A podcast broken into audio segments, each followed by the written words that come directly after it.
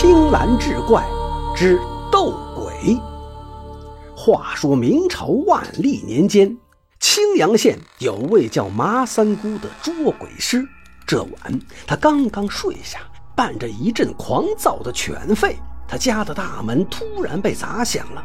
麻三姑穿好衣服，开门一看，只见贾有才的夫人珍珠正一脸惊慌地站在门口。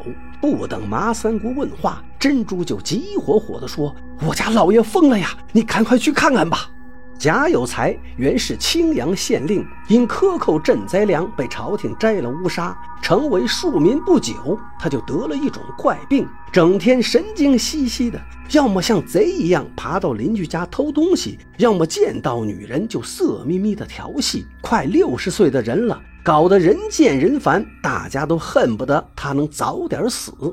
前段时间，他蒙着面去偷东西，被喝得醉醺醺的邻居牛大宝当场逮个正着，一通拳脚下来，贾有才在床上躺了半个多月。从那时起，他虽然不敢入户偷盗了，事后却整天背着一只破麻袋四处捡垃圾。珍珠劝他也不听，还不到俩月，捡来的破衣烂罐蹲在家中，就像一座小山一样高了。珍珠怀疑他被罢官后精神受到打击，出了问题，就拉着他去看郎中。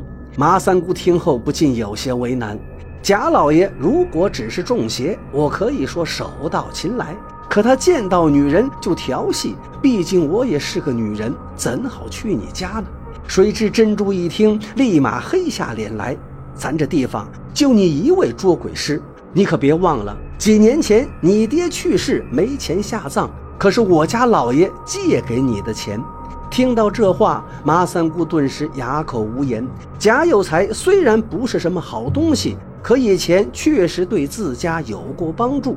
想到此，无奈地说：“那好吧，既然这样，我就随你去一趟。”麻三姑来到珍珠家，寒冬腊月里，这贾老爷正光着身子在摆弄着院子里的那些破衣烂罐。一看到贾老爷，麻三姑的头皮顿时一炸。这贾老爷确实是被鬼怪附了体。麻三姑趁贾老爷不注意，燃香念咒。时过不久，红彤彤的香火上面突然呈现出了两个奇形怪状的小鬼儿。这两个小鬼儿个头不高，一个尖嘴猴腮，另一个眼放绿光，龇牙咧嘴的，与寻常鬼怪的模样有天壤之别。就在麻三姑捉摸不透他们究竟是何物时，香火上的鬼怪忽的一闪，突然不见了。就在要施咒语时，贾老爷突然停下手上的动作，猛地扭过头来，两眼放着绿光，怪叫一声，就向麻三姑扑来。麻三姑急忙躲闪，可外衣还是被他给撕烂了。紧急关头，珍珠牢牢地抱住贾老爷，麻三姑才得以脱身而逃。麻三姑吓得冒出一身冷汗，一溜烟跑回了家。他清楚。贾老爷这些举动都是那两个鬼怪驱使的。如果不将他们制服，贾老爷一定会疯死或者祸害乡邻。既然拘鬼咒奈何不了他们，就只能使用镇鬼符了。次日，麻三姑找到珍珠，偷偷告诉他，让他在贾老爷熟睡后再来找他，到时他将鬼怪是一网打尽。麻三姑准备好灵符，喝着茶，等着珍珠到来。几个时辰后，大门“嘎”的一声响，被推开了。马三姑探头一看，正是珍珠，便问道：“贾老爷是否睡下了？”珍珠点点头。这传说中，麻三姑的镇鬼符乃仙人托梦传授，灵验无比。可此符也有缺点，就是每个鬼怪只能贴一次。一旦对同一个鬼怪贴出第二张符，麻三姑就会丧失天目，法力尽失。麻三姑将灵符拿好，随珍珠再次去了他家。正如珍珠所言，贾老爷此刻睡得如死猪一样。麻三姑把珍珠推出房间，开天幕一看，那两个小鬼正藏在贾老爷后背上。马三姑趁小鬼也在熟睡，忙从袖子中拿出两张镇鬼符，喊了一声“轰”，便将镇鬼符向两个小鬼身上贴去。就在这时，那两个小鬼突然惊醒过来，猛地跳出贾老爷身体便逃。这种情况早在预料之中。麻三姑见两个小鬼没跑出两步，就上去大手擒住镇鬼符，贴在他们身上，不大一刻，两个小鬼就呜咽一声，化为两捻骨灰，滑落到地上。麻三姑哈哈一笑，将珍珠喊进房间，说：“你看看这地上的两捻骨灰，就是那两个小鬼。”珍珠忙于夸赞麻三姑身手了得。贾老爷揉了揉眼睛，也醒了过来，看样子神志好了许多。珍珠忙问贾老爷身体有什么感觉，贾老爷挠了头，就像做了一场梦，什么事情也都不记得了。贾老爷疯闹了一天，茶饭未尽，清醒过来后吵吵着要吃饭。珍珠去做饭了，马三姑不敢大意，继续观察，看他是否完全恢复。贾老爷坐在椅子上，双眼扫视墙壁，看着看着，他的身子突然剧烈的一颤。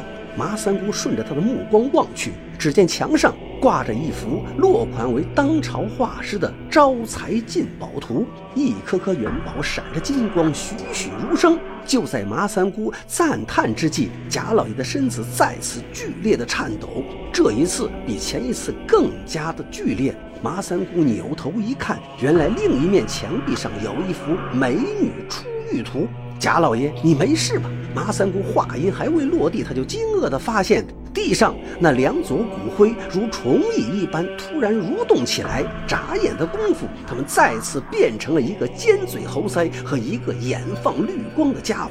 马三姑还未缓过神来，那两个小鬼脚一蹬地，迅速飘进了贾老爷的身体。不好！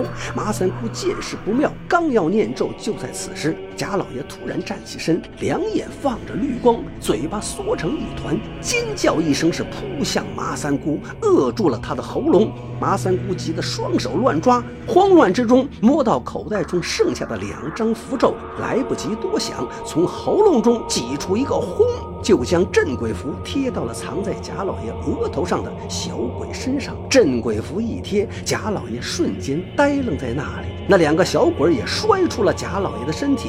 拔腿欲跑，可镇鬼符在身上，没跑两步就摔倒了。麻三姑伸手将其擒住，两个小鬼儿在镇鬼符的作用下，吞的是惨叫连连，央求道：“三姑饶命啊！贾老爷发疯，罪不在我们。”马三姑怒道：“你们还敢狡辩？